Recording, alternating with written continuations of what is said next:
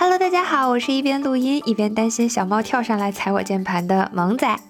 我是好想小猫，每天都在群里希望看到小猫照片的米卡萨。我是刚开机准备录音，结果电脑坏掉，现在桌面上摆满了一堆应急设备的瑟瑟发抖的 Robin。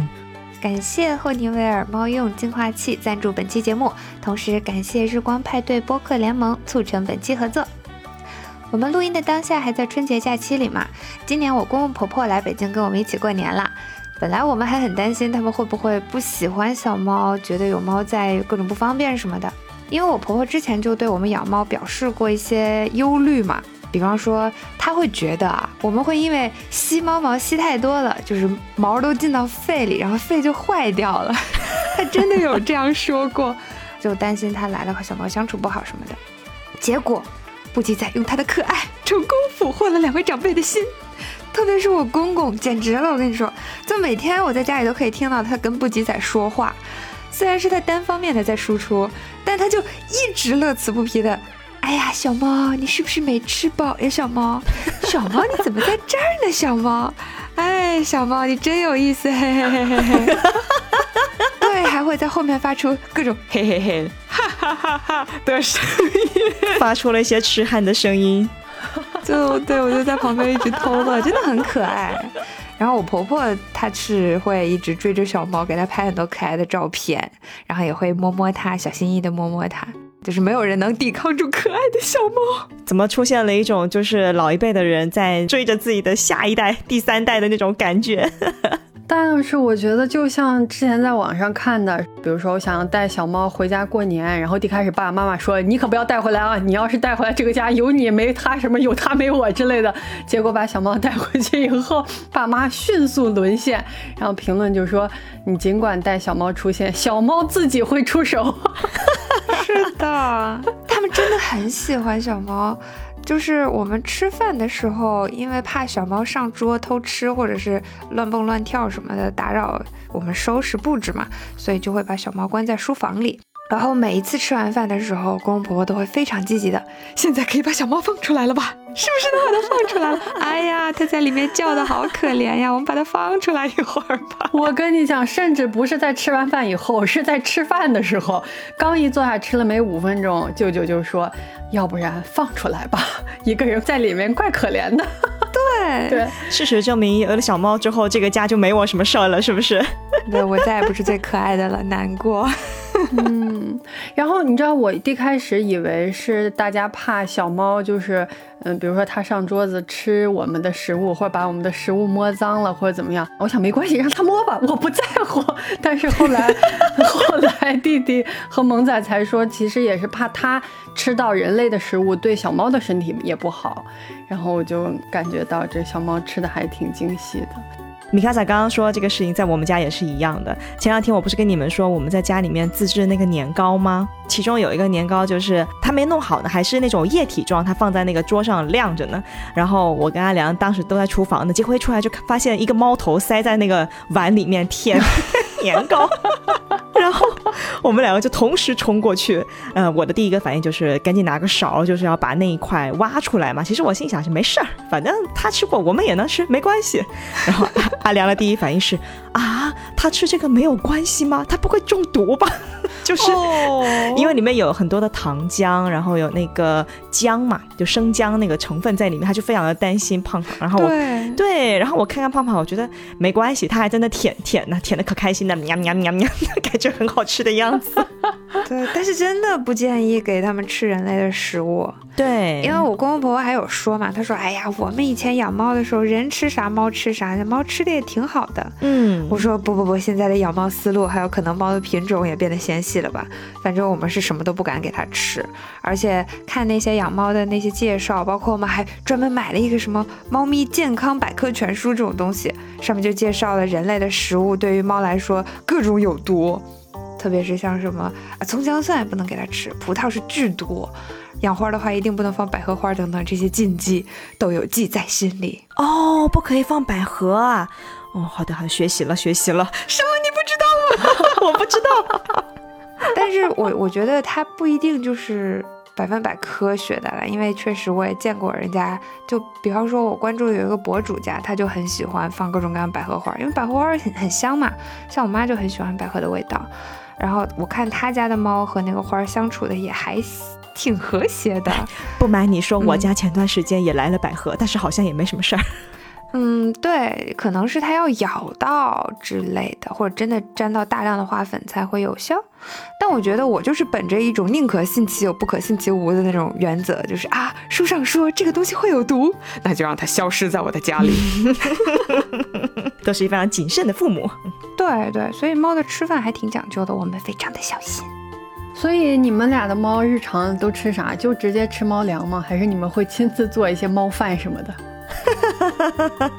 说到这个做猫饭，谁还没有想过要亲自下厨给自己的猫猫做一顿嗯非常牛逼的猫饭呢？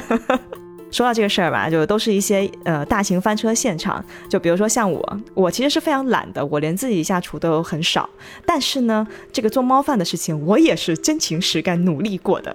当时我是有一次尝试嘛，就找了一个那种鱼牛鸡混合食谱，具体记不太清楚了，但是我记得非常清楚的是，我下了血本，在山姆上花了一百多块钱的巨款，买了澳洲进口牛鳞，就是那种，哎呦，我自己都没有吃过的高级货呢，奢靡，非常的奢侈。然后，因为它那个食谱里面有非常多其他的一些食材嘛，就是尤其是那种内脏，它其实没有那么容易在同一个平台上面去买到的，你知道吧？然后我又辗转在几个不同的平台上面买了一些鸡鸭内脏、鲅鱼啊，什么可食用鸡蛋，巴拉巴拉巴拉之类的，反正就是听的就是那种营养丰富，吃了就能赚的东西。鸡蛋不都是可食用的吗？是可生食的吗？不是可生食，离谱！可生食。有感觉到你的努力，天哪，鸡蛋都需要这样的精挑。细选，对对对对对，然后买完了食材之后，不是开始做嘛？它其实做也挺简单的，就是分四步。第一步是先剁碎，就把所有的食材都剁碎，然后呢，就把这些剁好的食材混在一起，就搅拌，搅和均匀完了之后呢，你就可以用那个塑封袋呀、保鲜盒把这些处理好的食材就包装起来，然后装到那个冷冻柜里面储存。完了之后，每次要吃的时候，你就拿一份出来蒸。啊，听的是不是难度不高？但是实际操作呢，比想象中，嗯，要累多了呢。为什么？因为当时是这样的，因为我没有买家里面没有买那个绞肉机，所以我就只能徒手剁肉，剁剁剁剁剁剁剁剁剁。好家伙！啊，你就是那种邻居会很讨厌的人，就一直在那里咚咚咚咚咚咚咚。对，那我属实也是确实没想到，我就我你知道我光剁那个肉我就剁了两个小时，就自己吃泡面给猫猫剁了两个小时的肉是吗？自己做泡面五分钟搞定，给猫猫剁肉就剁两个小时，就是那种剁完牛肉剁鸡肉，剁完鸡肉剁鱼肉，恨不得整个。菜板子给你剁碎，那剁剁剁剁剁剁剁剁，就一直在那剁。春节包饺子也不过如此，真的剁剁叫什么？你们北方叫什么？剁剁小人是吗？啊，可以可以可以，你应该在春节进行这项活动。是的，是的。然后剁完了之后就发现，因为我买的那个食材量有点大啊，然后家里呢就没有一个碗可以同时装下这些食材。然后最后我就偷出搅拌的环节搅不下是吧？是的，搅不下去。天哪！然后你们猜最后怎么着？呃，拿了个桶，没有没有，拿出了我们家最大的碗，就是我们炒菜用的大锅，哇！然后全部倒进去，在那个锅里面搅拌。哎呀，真是服了。对，因为那个那个肉吧，它就就是非常的重，然后那些黏黏糊糊的，在那个锅里面真的非常的难搅，你知道，你知道，就搅搅搅，左手搅完换右手，肱二头肌都给你搅出来的那种。哇，你切的那么碎啊！肉泥很难搅的，而且据说它搅一搅会上劲儿，就是说它会越搅越黏，就是越硬，很越难搅。嗯，你形容的非常的到位，当时就有这样的感觉啊。我们拌饺子馅儿就是这感觉哦，原来如此，那是我南方人失礼了，并没有体验过这样的感觉。这个南方人终于借由做猫饭体验到了北方做饺子的快乐，这是一个奇怪的经历。那 Anyway，反正就是搅完了之后，肱二头肌也出来了，然后这个肉泥呢 也成功的搅出来了，然后我就开始用那个小型塑封袋，你知道吧？当时因为心里想着啊，我以后要长期给胖胖做猫饭呢，我就批量的买进了非常多的这种塑封袋，然后当时那一次就是装了大概是二十份吧。完了之后我就觉得不行，我今天一定要蒸一份给他吃，这种上头激情满满的感觉，然后我就当场蒸了一份，然后端给胖哥，然后胖哥走过去瞅了瞅，闻了闻。然后冷漠走开，他一口都没吃。啊，不够香，自己做的真的不够香。不知道，我不知道是哪里出了问题，因为我看人家那个 UP 主就是做完之后，猫咪都吃的可香了，但是我们家胖胖就是无论我怎么给它捞回来，按着它的头，在它的食盆旁边努力给它推销着啊，这个很香的，这是里面有高级的这个澳洲牛进口牛铃，然后有鸡鸡心，有什么鸭肝，巴拉巴拉巴拉巴拉，但它就是不吃。后来我又尝试过几次，我想说啊，可能今天心情不好，过了几天又尝试了一下嘛，但是它依然非常的冷漠，就是还不如那个水煮鸡胸肉吃的香，你知道吗？就非常的生气。从此以后，我家再无猫饭。回答米卡萨刚才的问题，我们家只有猫罐头、成品猫粮，还有鸡胸肉。谢谢大家。哦，不是，我记得罗宾之前是有在群里分享过他做猫饭的各种经历，而且当时还专门看了一个文章，说有个词儿叫“丰容”，就是丰富容量那个词，大概意思就是你要在它饮食上给它增加多样性，才能让它保持一个身心健康啊、嗯心情愉悦等等一系列的这种好的结果。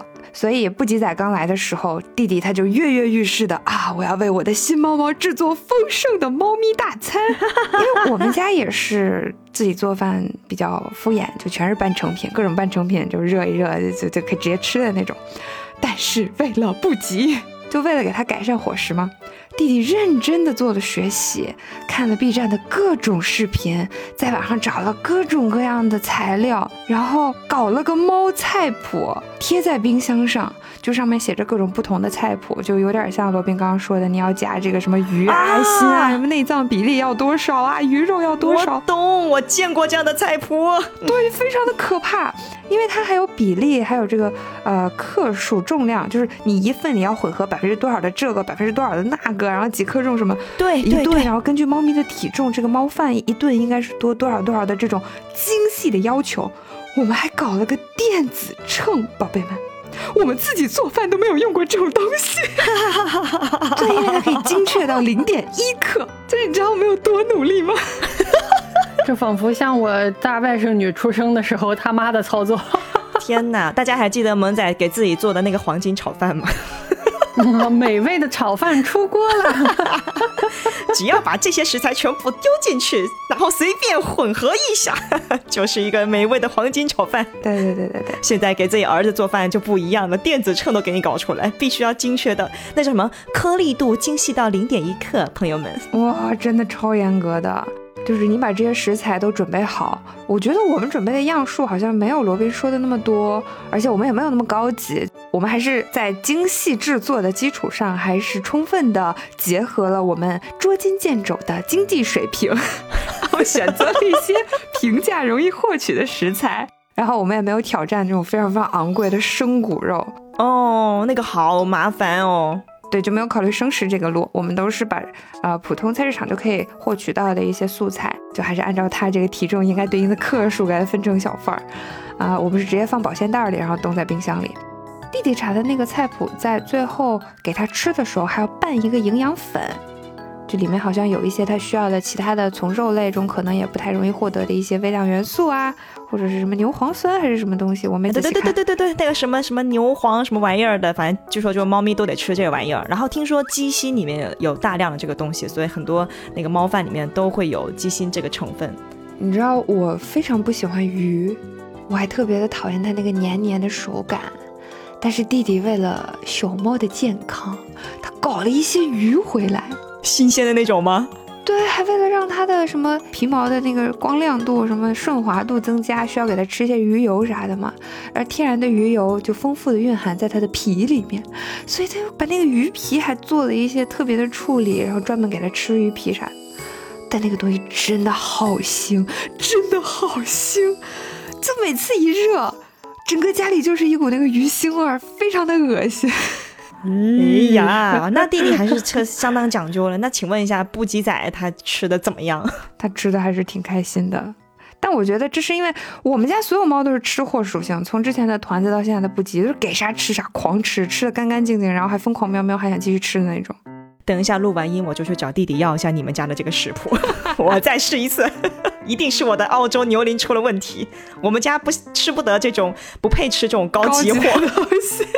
我给他换一点平民老百姓吃的东西。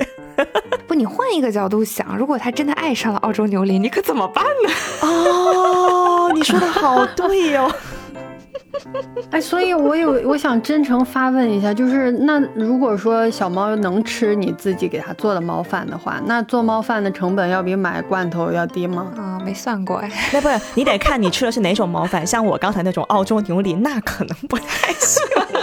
是人也不能天天吃澳洲牛里。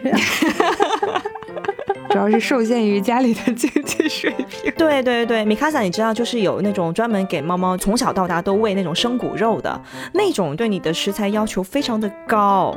因为你要是给它吃那种生骨肉的话，你就一定要是，比如说，呃，要有这种新鲜的，或者是这种比较好的这种来那个食材的来源，基本都是进口的。对，基本都是进口的。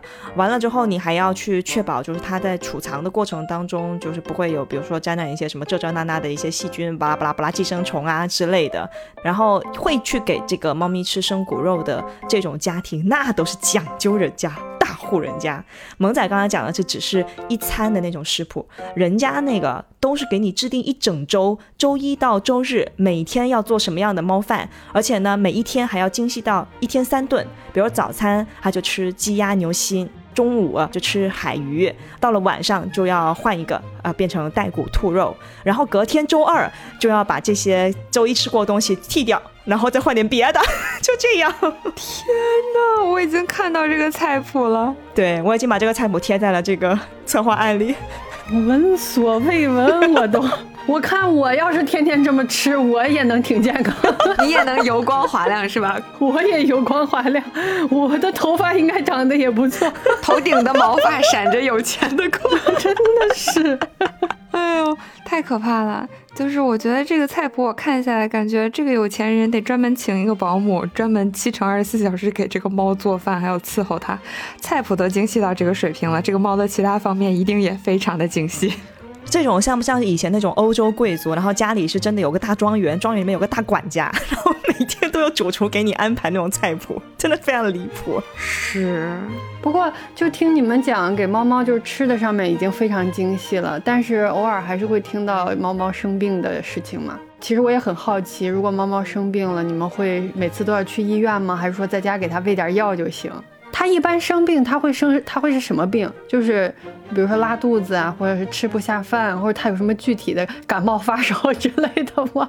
像我们家胖胖的话，比较经常的就比如说拉肚子，小的时候啊，然后长大了之后呢，他不知道为啥眼睛特别爱出问题。至于说感冒呀，或者是什么发烧，我不知道猫猫会发烧吗？反正没见过。它的皮袄太厚了，无法监测它的体温。给他下次给他加一根那个体温计看一下，啊体温计只能捅在那个嗯后面，那可能有点残忍，有点嗯，对对对对对对对，他一根我一根，有点嫌弃啊，好恶心，快讲生病的事啊，对，但是重点是，反正不管你生什么病都得吃药嘛，对吧？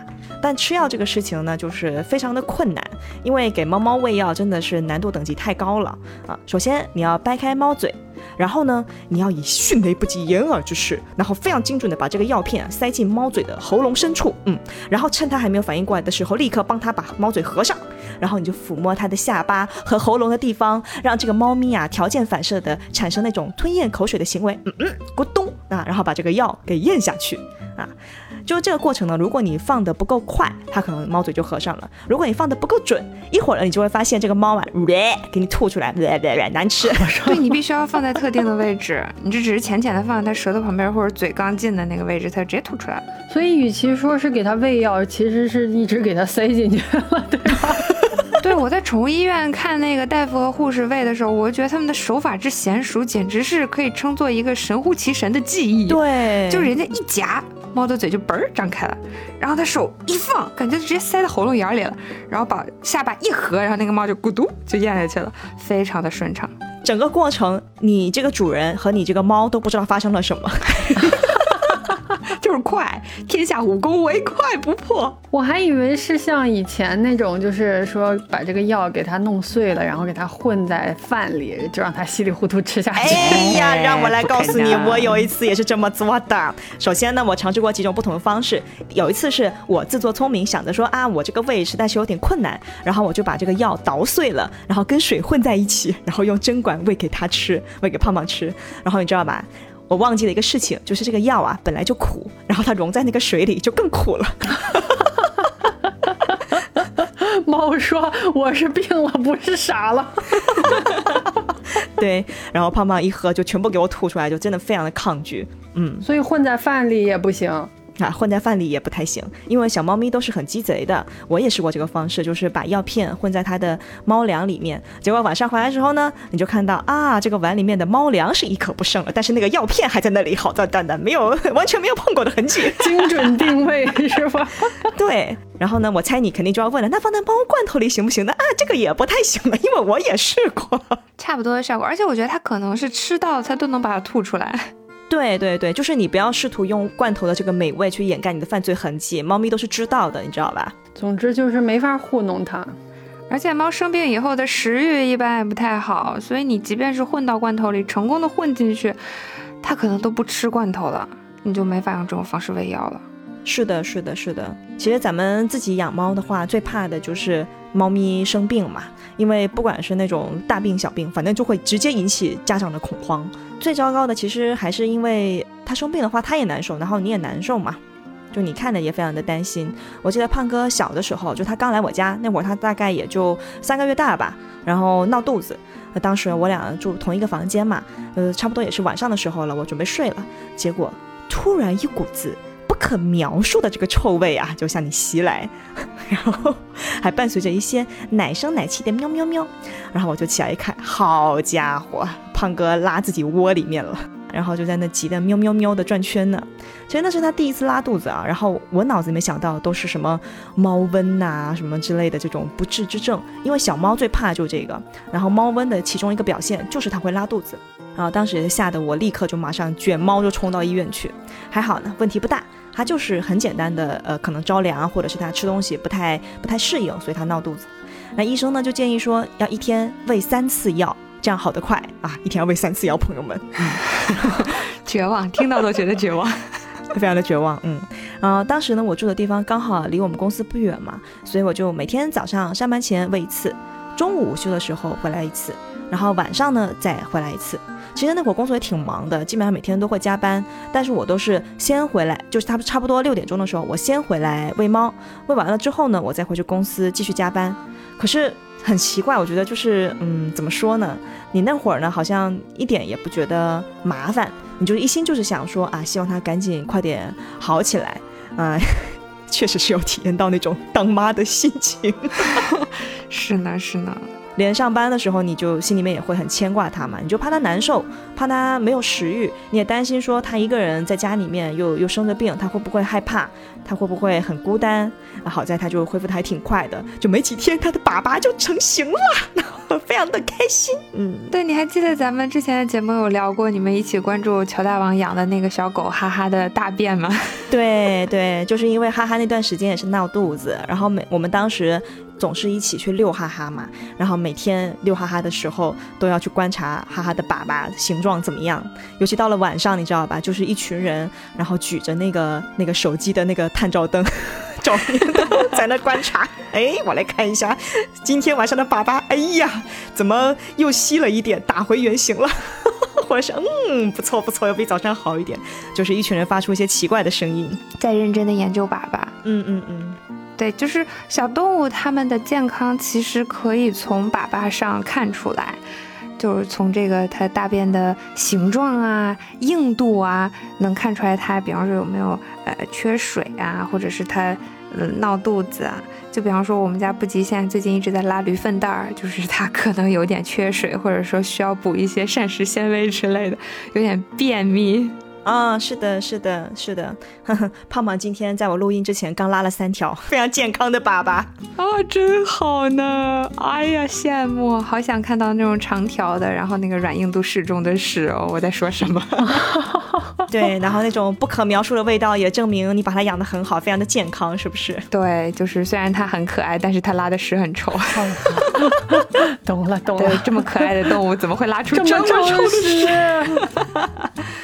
对，但是即便如此，你还是会祈祷它拉出健康的长条的屎，臭也没有关系，求求你了。没有错，对它真的不拉的时候，你会急死的。我跟你讲，对，就它前一阵子软便嘛，就是也是拉稀，然后你就会每天都好几次，你就看它的猫砂盆有没有新的屎出来，有没有新的屎出来，孩子拉了吗？拉了吗？拉了吗？没有，好担心 哦。你知道那个拉拉软便的话，有可能是它摄入了蛋白质过多，它消化不了吗？嗯，有可能吗？所以我们最近也在给它调，但是它调完之后就又变成了拉铝饭袋，真是真是头疼了。哎呀，该说不说，我跟你说，胖哥小的时候，我当他刚来的时候，我给他买的是那种很贵的猫粮，就那个渴望牌那个猫猫粮，你知道吧？你还推荐给我，我也给团吃了一阵子。啊，对对对对对，然后后来有段时间我就发现，哎，这孩子开始拉软便了，然后我去查了一下，人家都说有的猫啊，就是因为这个这个猫粮，它因为它非常高级，它的蛋白质含量很高，但是呢，有些猫它吃不了呢，然后我就哦，好的呢，就很开心的给它换成了一些平民猫粮，我们家胖胖真是给我省钱。我跟你讲，胖哥真的是没有富贵命，他又吃不了澳洲牛鳞，对我们家这个就是贫穷贵公子，可爱可爱，非常好非常好。所以罗宾分享的这个事情，我真的特别有同感。一个是他几个月大就突然生病，另一个是是夜里突然出问题，然后因为你们住在一个房间，才能及时的意识到有问题。你就想象一下，如果你是那种大富大贵的人家，你有好几个房间，然后猫猫晚上在另一个房间，你就根本不可能闻到那个味道，也听不到它求救。然后万一这个是一个比较严重的问题，你没有听到，就还挺危险的。嗯，因为团子中间有一年是因为它吃到了有毒的东西，就是那个蚊香液。我们用电动蚊香，它那个蚊香液漏了，然后团子这个馋猫就去舔，因为蚊香里面好像有个叫菊酯的东西，对猫来说是剧毒。它当时就开始一直，呃，呕吐，然后吐白沫，然后还吐血。哇塞，这太可怕了。对，那个也是夜里，就是我们都睡着了。但是夜里我就突然听到很奇怪的声音，就从睡梦中起来了，然后一开灯发现小猫在那儿吐血，然后嘴嘴上全是白沫，就是一直在呜咽的哀嚎，然后就赶紧把猫卷起来，也是卷起来，然后就嗯嗯嗯嗯嗯，立刻马上冲医院。对对对对对，然后医生又是给它洗胃，又是打吊瓶什么的，折腾了半天，还给它办了住院。那是团子生的最重的一次病，而且现在想起来就还好，当时我们是。嗯，受限于经济水平，是住在一个房间里，因为当时只有那一个房间。嗯，对，要是万一要是在不同的房间没听到，啊，当然说到这个又难过了起来，因为最后团子走的时候，就是因为我们的经济水平上升了，搬了新的家，然后房子变大了，团子有了自己的房间。是，然后他夜里突然可能又出了什么事情，我没有听见，就是发现的时候就已经太迟了。哎呀，这个，这个真的挺难的。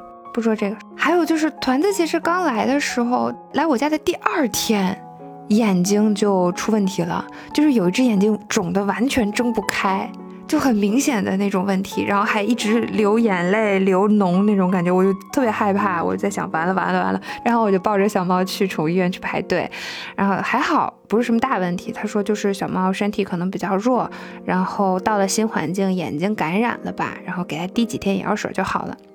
有惊无险。对你说的这种问题，胖胖也出现过。我那次就是回家一推家门，然后迎面走来一只大头猫，你知道吗？就是跟被揍了一样，两只眼睛肿的跟那个鹌鹑蛋一样，然后还湿哒哒、泪汪汪的。然后就像你讲的，就是它有一些那种粘液啊，就像脓一样那种东西流下来，就非常非常的吓人。对，更可怕的是它的，因为它肿的实在是太大了，它那个眼睑都翻出来了，你懂吗？哦，可怕。这好，然后吓得我也是，又是卷毛宠医院，我觉得大家，对，嗯，然后呢，更可怕的是，我到了医院，然后医生一看，他直接给我拒绝了，他说没见过这种症状，你你带走吧，我治不了，完了，心直接凉了。对，就当时心就直接凉了，说这是这怎这怎么这是什么新型的病症还是什么不治之症？然后但是你肯定当下就是立刻就换下一家嘛。然后我我我们两个就在那个去另下一家那个医院的路上，我在车里面跟胖胖，我们俩就面面相觑，就他泪汪汪，然后我也泪汪汪，因为我也不知道他怎么了。哦，对，然后还好就是新的那家医院就比较靠谱嘛。然后医生一看就是啊，大概就查出来说哦，可能就是小猫它可能钻进了什么犄角旮旯，然后感染了细菌，只不过。胖胖那个症状是比较严重的，就正常他不会说到肿到这种程度。然后呢，那医生就给我开了一些对应的药啊，很快啊，就一两天就好转了。所以说，一家正规又靠谱的医院真的非常是重要啊，朋友们。是这样的，是这样的，还有医院的营业时间。因为团子出事儿是我们刚搬过来不久，当时还没有研究过附近的宠物医院，所以当时他出事的时候，我们找医院也是非常的手忙脚乱。嗯嗯，北京这边公认最好的医院是中农大的嘛，就是中国农业大学有个附属的动物医院，据说已经是国内兽医的顶尖医院了，天花板。嗯，对，当时弟弟的第一反应就是立刻去中农大，但他也没有意识到这个。嗯，营业时间的问题，就默认所有的医院都是二十四小时营业，就像人类一样。但宠物医院不是哦。我们当时去的时候，那家医院没有开门。再找的话，就要挨个再打电话就问，请问你们开门没有啊？请问你们开门没有啊？你连问这个问题的机会都没有，因为没有人接电话，你只能一家一家打。嗯啊。然后好不容易打通了，就问一下你们那边有大夫吗？这个能不能治这种问题？看这种问题，然后再赶紧过去。所以其实，在路上花了非常多的时间。所以我也不知道，如果说我们能够及时的把他送到医院的话，能不能抢救回来？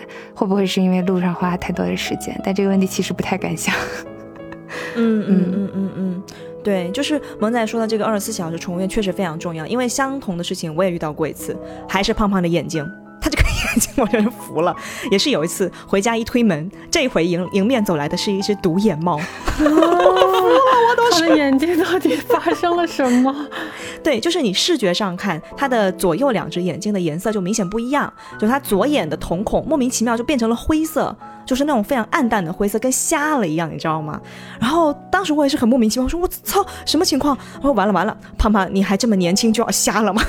你因为你第一反应就是看到他出现这种情况，一定是个很严重的一个症状，不然他不会是这样的。而且而且当时时间已经有点晚了，我是当天晚上我是加班，那天晚上应该是加班，所以已经是比较晚了。然后我就先打电话去了很多宠物医院，没有人接，或者是他们正准备下班了。然后呢，我最后是终于找到了一家医院，他们还在营业，然后但是离我家有点远，就大概要十几公里。然后我就立刻马上卷猫冲医院，又冲 又冲一遍，每次都要卷猫冲医院。对对对，完了去了之后，那个医生检查了，他就跟我说这是一种什么什么什么，反正什么急性症状啊，具体学名我不太记得了。但是他跟我说我处理的非常及时，他说如果晚到一点，或者是处理不当，就有可能这个猫的这个眼睛就不行了。嗯，他的那个治疗方式就是你要打针，然后吃药啊，再加上要去滴一些眼药水跟眼药膏啊。然后刚才我们已经说过那个喂药片的难度了，现在来给大家讲一讲给猫咪上眼药是什么样的一个体验。对，仅次于喂药，啊，我都不好讲是仅次呢。嗯，对，因为滴眼药水这个大家都经历过，咱们自己给自己滴眼药水都挺难的，是吧？哎，更不用说给猫上眼药啊，你得给它眼睛睁开，然后给它滴滴滴滴滴。而且等一下，你是一个人完成这些动作吗？是啊，因为当时我应该是单身吧。哇，难上加难，太可怕了。我不是就是因为失恋所以才有的胖胖吗？所以那会儿应该是单身啊？是这样吗？我要听这个故事，这是一个悲伤的故事。谁要听泡泡的故事？我要听罗宾失恋的故事。哎呀，快让我们回来给泡泡滴眼药了。评应该这么说，评论什么超过五百，我们就下一期讲罗宾失恋的故事。献祭罗宾。等一下，我不是在讲小猫的事情。服了啊！拉回来，拉回来。总之呢，就是比滴眼药水更艰难的，其实是挤那个眼药膏，因为你必须把眼药膏糊在它那个眼睑里头，它才能才能附着在它的那个呃有病菌的位置嘛，对吧？嗯，所以你就得手动把这个猫的眼睑翻出来，然后像挤牙膏一样把那个药膏精准的挤在它的眼睑里面，再给它合上，然后揉一揉，让它消化掉，就是整个过程也是一样的，就是动作一定要快，下手一定要准。我好几次就是给胖挤那个眼药膏没没挤好，你知道最后就是完了之后就那个药膏就掉下来，然后耷拉在他的脸上，就变成了一只哭哭猫，你知道吗？就是那个哭哭的表情。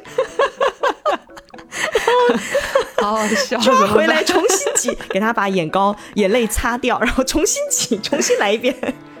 人和猫都非常痛苦，真的非常的痛苦。嗯嗯，有啥别有病，真的是，真的是，真的是。所以像那种家附近的二十四小时宠物医院，建议大家还是要提前先收藏好，遇到紧急的问题时候，真的能救人狗命，救人猫命。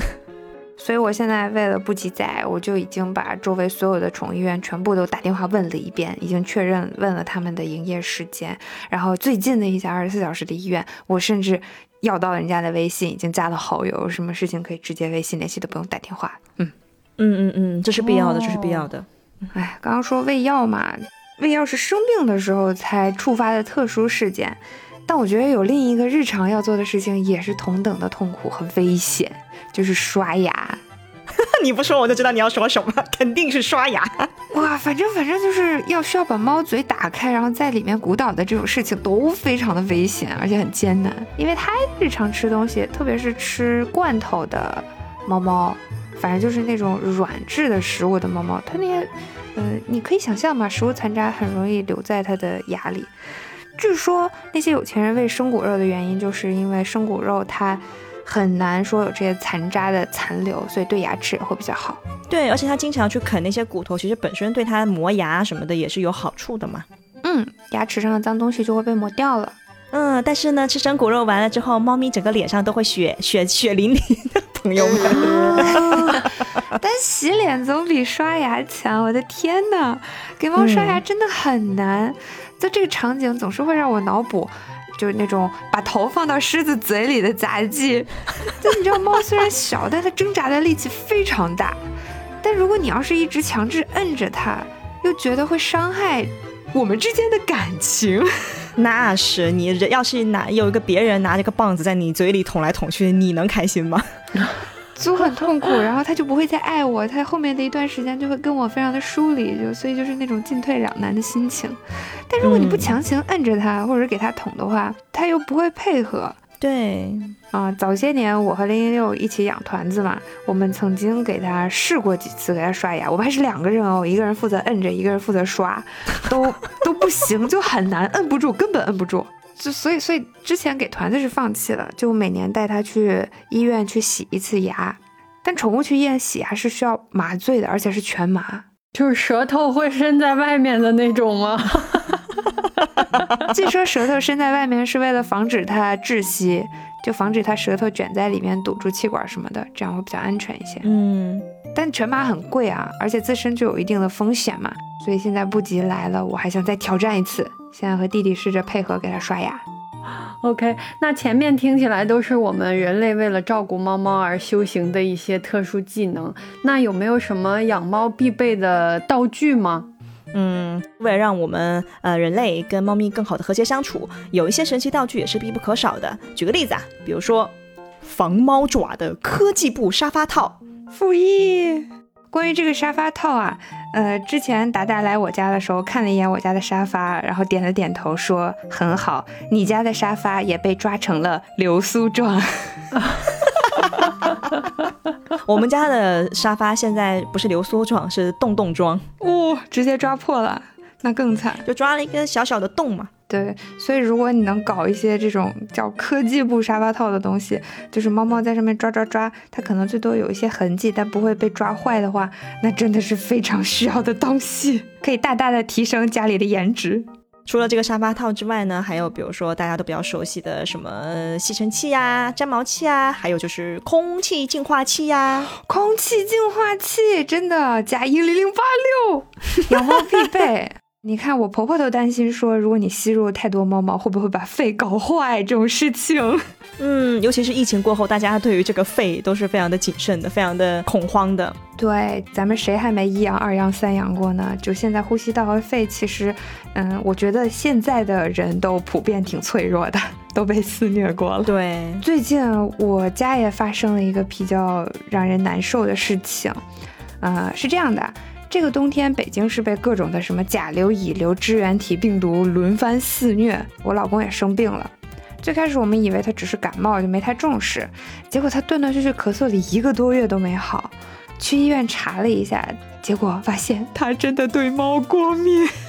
就过敏源拉出来，发现自家儿子是吧？对，居然是你。就我们都一起养了好几年的猫了，就没有任何问题。结果这次生病之后，它突然过敏了。大夫说，可能就是在这个病毒的影响下，身体抵抗力下降，就有可能会突然产生一些以前没有的过敏反应。嗯嗯，就是它以前可能对猫不过敏，但是因为这次生病的关系，就突然过敏了，这是有可能的。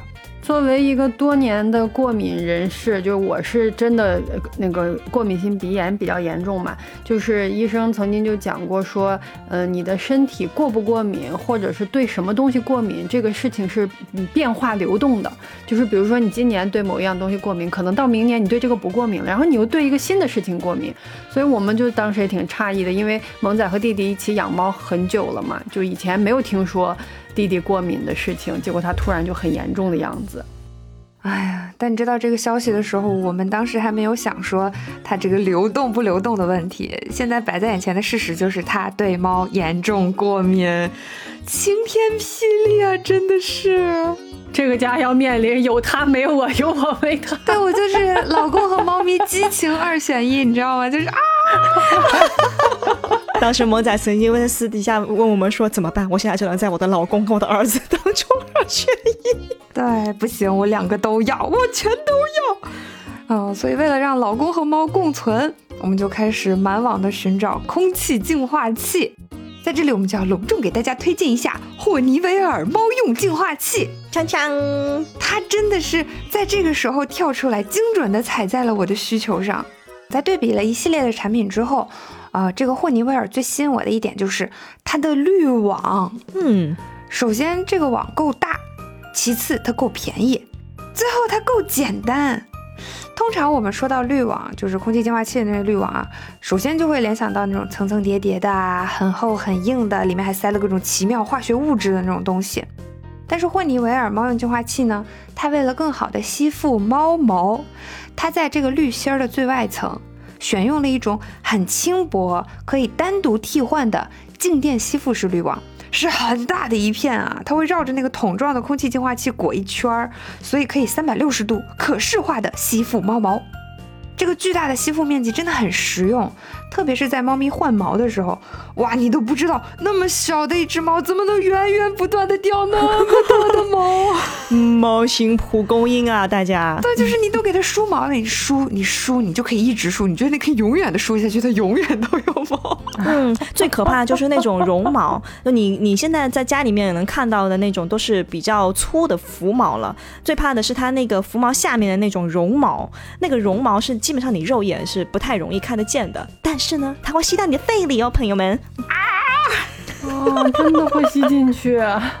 对，所以这层大大的滤网就可以最大限度的吸附尽可能多的猫毛，不管你是长毛、短毛啊，外毛、浮毛都可以吸。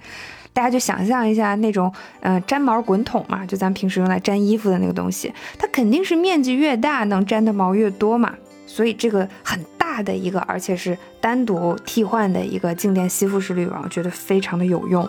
嗯，我现在用了差不多有呃两周的时间。就刚才萌仔介绍的这个滤网，它一开始的时候还都是很干净的嘛。然后昨天我看了一下，嚯，好家伙，上面都是那种细细的那种绒毛都附在那上面。嗯，是有没有一种很有成就感的感觉？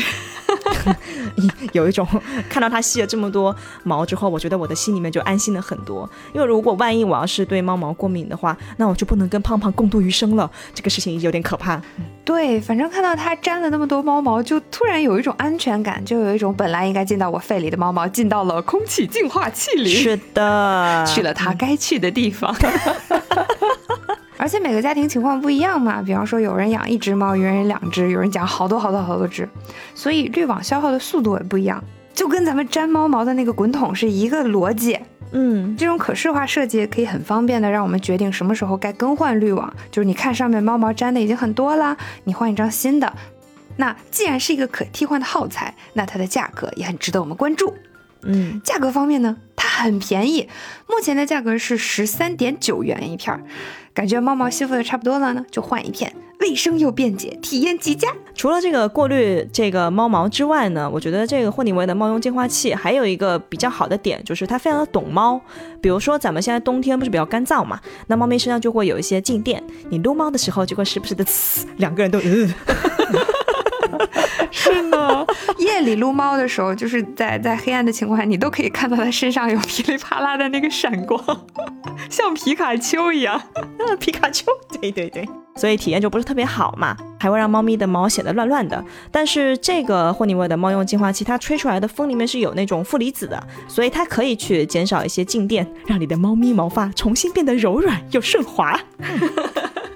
嗯，还有就是我家以前用的一个空气净化器啊，咱们就不说什么牌大，嗯嗯，对，总之呢，它的开关按钮和出风口都是在正上方的，因为它不是这种针对猫用的这种空气净化器，它针对是人用的嘛。它的问题是我常常在睡梦中会突然听到这个机器启动的声音，然后我爬起来一看。呵，是我家的猫一脚踩在这个开关上面，然后这个机器就会开机，然后疯狂的吹风，呼呼发出一些巨大的呼呼声，然后把人跟猫都吓一跳。但这一点呢，这个霍尼韦就做得非常的好，因为它的按钮都在侧面，朋友们，而且还有类似铜锁的那种防误触设计，它确保不会因为猫爪乱碰而误操作。如果小猫从上面跳下来的时候，一不小心把这个机器碰倒了，这个机器还会自动断电，防止引发更多的意外。嗯，这个我都觉得是非常的猫性化。嗯，但是呢，要说到这个霍尼韦尔的设计当中，我跟你们讲，胖哥最喜欢的是什么呢？胖胖，我们要问一下这个使用者本人嘛，他呢 最喜欢的就是这个。他本人最喜欢的就是这个机器正上方的那个猫咪王座设计，就因为它的霍尼韦那个空气净化器整体就是一个圆柱形嘛，它的外圈是圆形，然后整体微微向内凹，然后它的猫屁股呢就可以稳稳的坐在上面，而且因为它上面不是裸露的那种机体，还贴心的贴了一层有纹理的那种皮质，又防滑又舒适，这是精准暴击猫屁股的爽点，你知道吗？自从这个霍尼韦尔来了我家之后，我们家胖哥就是每天都会跑去那个猫咪王座上待着，就喜欢的不行。哦，我觉得猫对于这些材质真的是很挑的，就像布吉在我家喜欢爬的地方，它很喜欢爬在那种布面上。就你会发现猫真的很喜欢特定的某些材质，而霍尼韦尔这个王座非常的吸引猫。嗯，是的，而且这台机器呢还有稳定的风速，就是我们刚才说那种突然间呼呼呼的情况就没有发生。然后这点我其实也观察过，就是胖哥在那个猫咪王座上待着的时候，我用的是静音模式，没什么问题，就相当于是睡觉净化两不误，一举两得，属于是。总之呢，就可以看到非常多呃贴合猫猫生活习性的这种设计巧思，很暖心。产品经理出来挨夸。嗯，即便不考虑这些针对猫咪所做的优化，它作为一台空气净化器非常的优秀，可以净化甲醛，还有空气中的多种颗粒物，而且里面还内置了一个紫外线杀菌功能，可以有效的杀灭空气中和猫咪有关的一个叫猫杯状病毒和属伤寒沙门菌的东西，真的是很有用啊！刚刚我们聊到的这款霍尼韦尔的猫用净化器呢，目前正在各大网购平台热销中。呃，猫狗平台都有啊，大家可以自行搜索霍尼韦尔猫用净化器，就可以找到这款产品啦。其实我觉得，就不知道这个能不能放进去。其实我觉得最有意思的事情就是，当霍尼韦尔把这个猫用净化器发给我们试用的时候，罗宾在试用的大概第二天就在群里艾特我说，可不可以问一下这个东西我可能不能自留，或者直接卖给我？或者能不能申请一个内部价？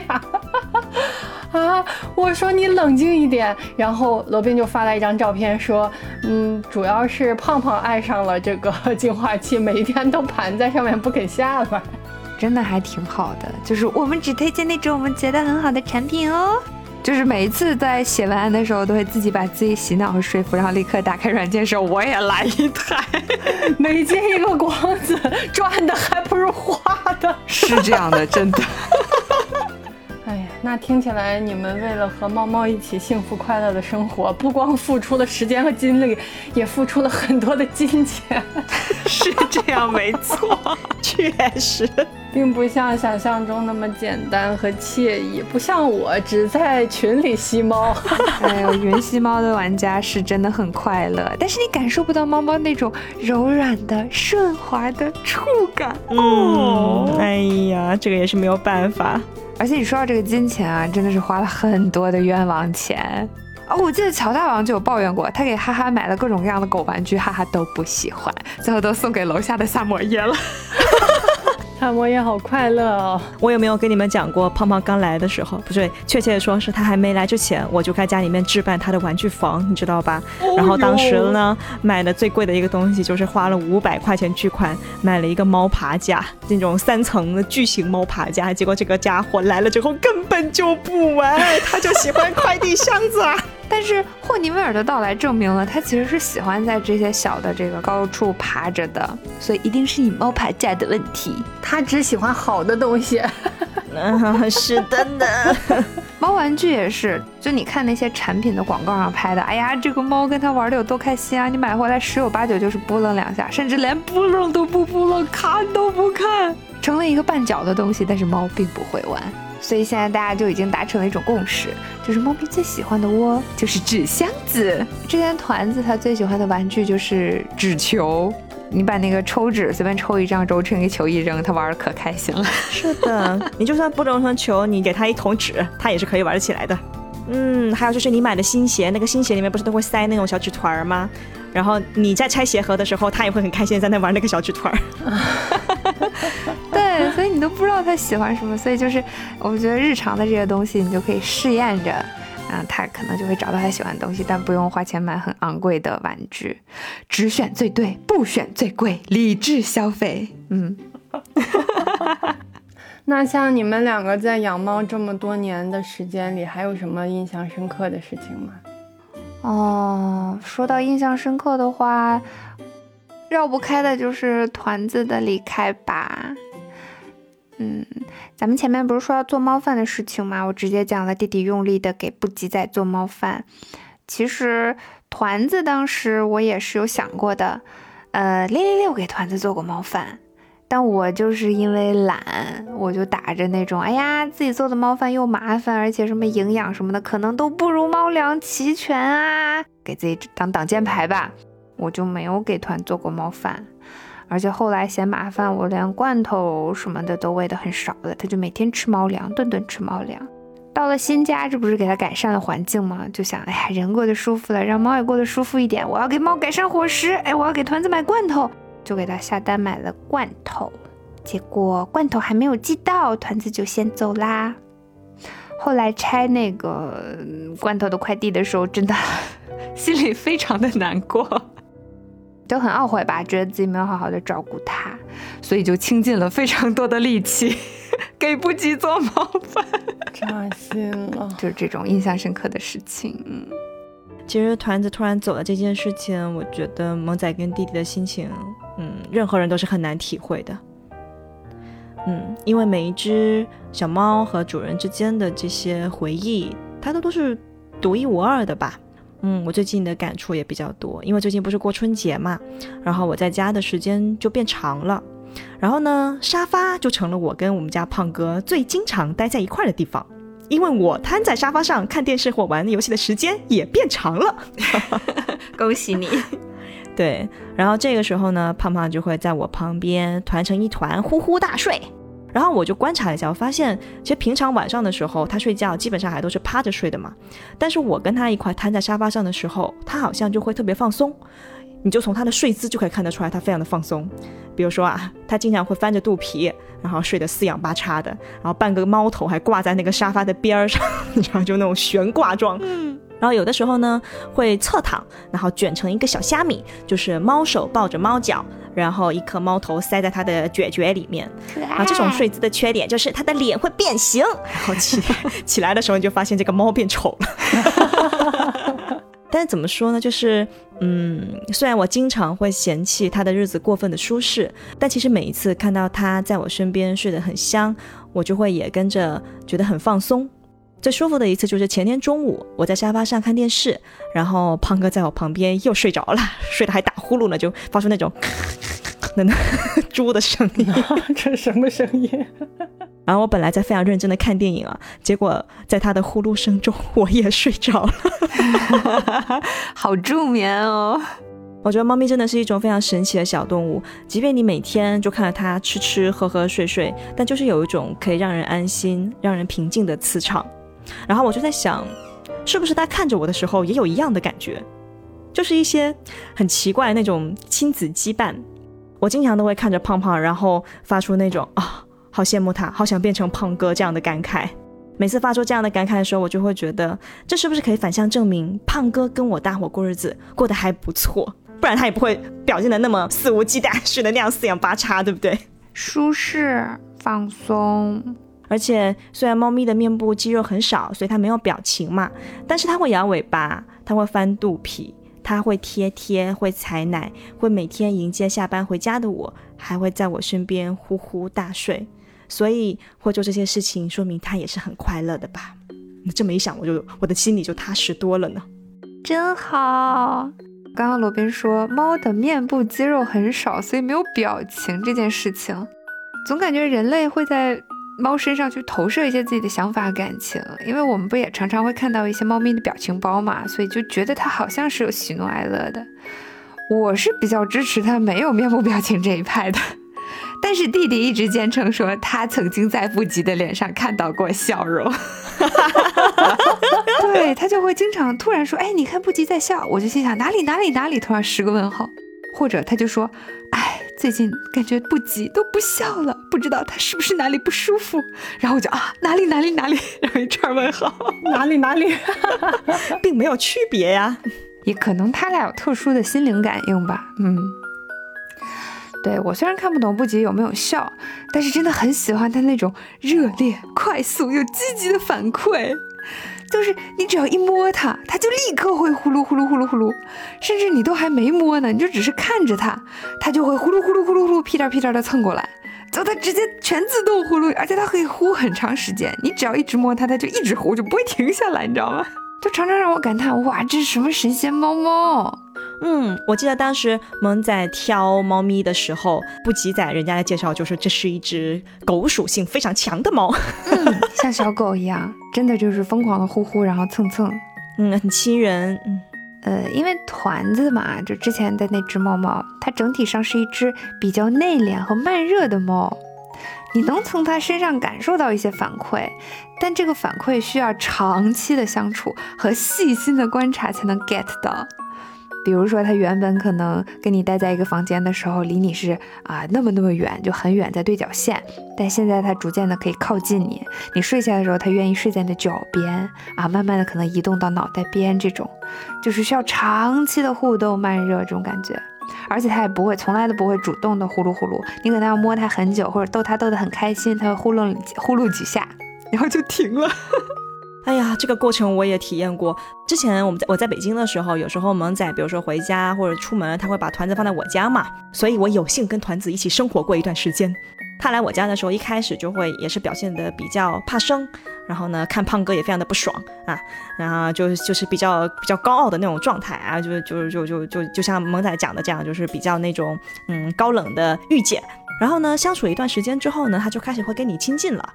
后来我记得是有一次，我最开心的就是我叫他，我说团子，他就真的过来了，他就真的过来蹭了蹭，哎呦，当时把我爽的感动的，有一种冰山美人突然对你笑的感觉。对，就是你知道，比如说像胖胖这种啊，是吧，粘人怪，就你会觉得，哎呀，他来不是很正常的吗？他不来就应该暴揍他一顿。但是团子，但凡对你使一个眼神，对你喵喵叫，然后对你主动的靠近，你就会觉得自己哇，受宠若惊，蓬荜生辉了呢。哎，但是我跟你说，他这个状态，胖子要负全责。嗯，为什么？因为你跟他相处都是肯定胖子也会在的时候嘛。就我会跟他单独相处的，我会很明显的感觉到胖子来的时候，因为胖子也会来我家嘛。胖子来的时候，团是完全不一样的状态，嫌弃是吧？超嫌弃，就是你从哪里领来这个爱发骚的小妖精的那种感觉。就他会加倍的冷酷，特别是当胖子和他同处一个房间，然后啊，嗯，我走过去，然后胖子就会主动过来贴贴各种蹭蹭，然后你就会把胖子抱起来摸他，然后团子在旁边又明显的，嗯，可能也没有表情。刚刚摸过那个小骚货就不要来摸我，对，他就直接走掉了。就很嫌弃，就我好不容易跟团子培养到那种他会在你头边睡觉的那种，而且你摸摸他，他可能会呼噜的那种是那种关系了。但是胖子一来，你怎么摸团他都不会呼噜的，他 他就是不高兴。哎呀，胖胖，你应该好好的反省一下你自己。当一个大一猫闯进一个爱猫的世界，这个爱猫整个人都会，整个猫都会不好。生气，生气，高傲，加倍高傲，主要还是嫌弃。对，反正你一旦习惯了有猫的生活，你就很难忍受失去猫的那种寂寞。嗯，就你在家的时候，以前有猫经常喜欢在你脚边走嘛，所以不管那个猫在不在这个房间里，你都总会觉得脚边会有一个毛茸茸的东西走过去。然后余光看到了颜色或者大小相似的物体，也总会觉得，哎，那是不是有只猫？然后转过头去仔细一看，不是，没有。嗯，而且有猫的时候，你回家开门就会看到一个毛茸茸的小猫在地上呼噜呼噜呼噜呼噜呼噜，给你翻肚皮。嗯，然后你回家第一件事情就是，嗯，甚至你连手里拿的包都没放，你就会蹲下去开始摸它，然后问它，对，我们在这，你有没有想我啊之类的这种事情。哈哈，像我们家都是抓起来，哈，一定很想我吧，然后狂撸一顿，一定很想我吧，不愧是你，不愧是你。所以猫猫不在的时候，就是那种到处都是它的影子，然后开门也空荡荡、安安静静，哦，超寂寞的，加倍寂寞，就觉得心里有个巨大的洞，嗯，就这个空洞感实在太强烈了。所以在团子走后，我就实在忍不住，又接了新的猫猫来家里。嗯，欢迎不吉仔成为我们的新家庭成员。不吉仔，我是来加入这个家庭的，我是来霸占这个家庭的。这个家以后就是我的了。哦，真的？哎，不吉超爽的，好吧？他住着团子姐姐的房间，吃着团子姐姐的罐头，用着团子姐姐的饭盆，所有东西一应俱全。团子姐姐点起一根烟，给你美的。对，甚至铲屎官已经被充分的培训过了，各种伺候他的技能也非常的娴熟。哇，他真的，他他太幸福了，好吧？哎呀，这告诉我们什么？就是得好好活着，活着才能享福呀！要使劲的活，活得越久越好。哎呀，这个也是突如其来的总结。对，其实刚开始。嗯，在接不及之前，我在挑选猫嘛，我有意无意的会更倾向那些长得很像团子的猫，嗯，就感觉会有一种想找一只猫代替它的这种倾向吧。结果不及来了以后，啊，我反而更想团了，就没办法替代的。猫和猫真的也很不一样，这些不一样就反而会更加强烈的提示啊，这是另一只，而团已经不在了。然后就会想到当年没有好好的对团啊，都不给娃吃罐头，然后就悔恨悔恨啊。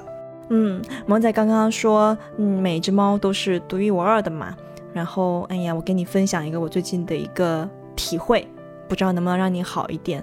就是我以前一直觉得，嗯，对于胖胖来讲，我就是一个铲屎的，就是换个呃路人甲、路人丙，换个 A B C D 来铲屎，对他来讲也一样。但是我最近发现好像不是这样的，因为嗯，阿良最近不在我家吗？有一天阿良就问我说：“胖胖为什么这么喜欢你啊？”我说：“胖胖也喜欢你啊。”他说：“不是，你注意看，你看我们俩都在沙发上的时候，胖胖就会在你那边；如果你坐左边，他就会坐左边；如果你坐右边，他就会坐右边。然后比如说像啊，有时候我们两个会分开嘛，比如说阿良在厨房干活，然后我会在阳台，比如说晾衣服，你就会发现这个猫大概率是跟着我的。”然后我就真的好好观察一下，发现确实如此 哦，真好。对，然后我突然就有点，就是那种很神奇的感觉，就是有一种，嗯，好像我跟他原来对他来说我也是特别的。对，你说出了我不好意思说出的话，是的。哦，原来你是真的爱我，然后把他抱起来的狂亲几口。没有吗？我们一般就是不是亲亲都是都是狂撸，撸到变脸变形那种。哦，他说他会发出一些嫌弃的 的声音，可爱。对，所以我想说的是，嗯，对萌仔来讲，团子是独一无二的；但是对团子来讲，萌仔也是独一无二的。嗯嗯，哭了吗？不会吧？嗯，哎呀，录上香都没录成这样，怎么回事？你为什么要讲这种搞自己忘的事情？好讨厌！啊，我就是想告诉你，他也很幸福。嗯，不要这样，没有心理建设，真的很容易破防了啦。你你破防吧，还挺好的。嗯，请米卡萨组组织语言收尾。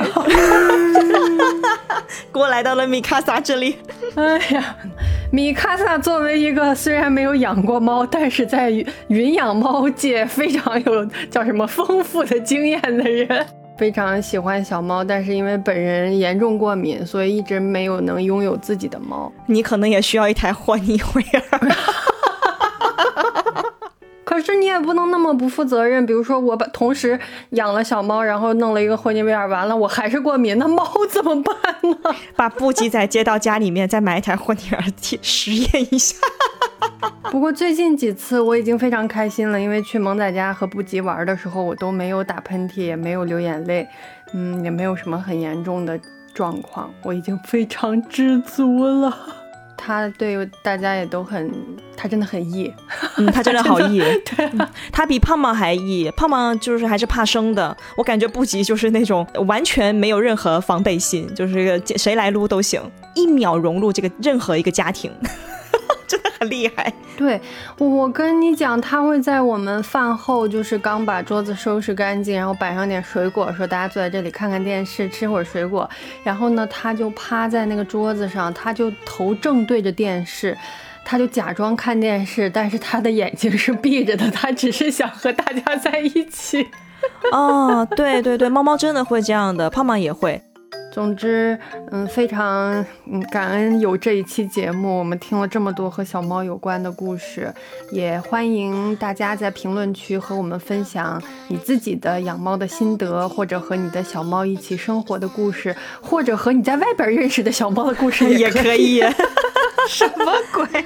逛猫咖的故事吗？都可以的，嗯。OK，那以上就是本期节目的全部内容啦。喜欢妙妙屋的朋友，记得评论、点赞、收藏、打赏。如果有什么想要说的悄悄话，或者是想要听我们聊的话题，也欢迎私信我们的邮箱。虽然不一定会被采纳，但我们每一封邮件都会认真看的。想要加入听友群的朋友，可以在小宇宙的公告中找到我们的入群二维码。其他平台收听的朋友呢，可以给我们发邮件或者在评论区留言要求入群，我们都会尽快回复的。